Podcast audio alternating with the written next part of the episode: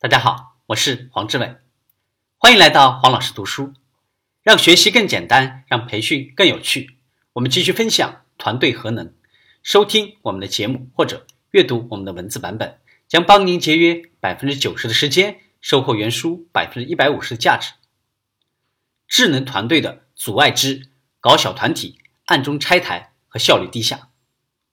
被汽车大灯罩住的路，这种文化发生在一个公司。不仅达到一个拐点，而且其市场也发生了显著变化的时候。幼兽状态的反应是呆愣，假装什么也没有发生。旧学校文化是指错过了公共汽车，但却产生了外部安全的假象。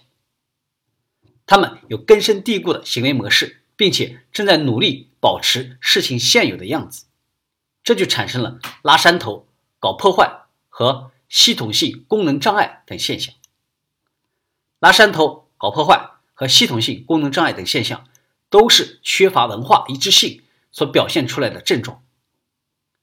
要想成功的不断适应市场的变化，必然涉及深层次的、能打动人的、明确的核心价值观。对所有团队成员进行技能培训，必将有益于制定一个新的战略方向。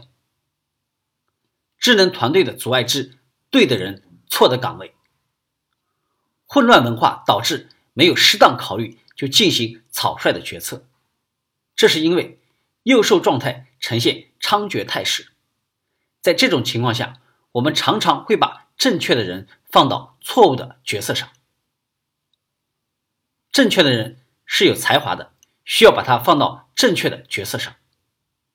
错的人是指那些。对本单位的价值观不认同或者不尊重的人，或者是虽然尊重但却不赞成领导行为方式的人，结束混乱，知道你代表什么，为什么你来上班，以及你打算去哪里，然后把你的问责制制度与其严格的结合在一起，构建一种文化，在这种文化中，受害者、拯救者和迫害者。会变成他们的积极的对应者。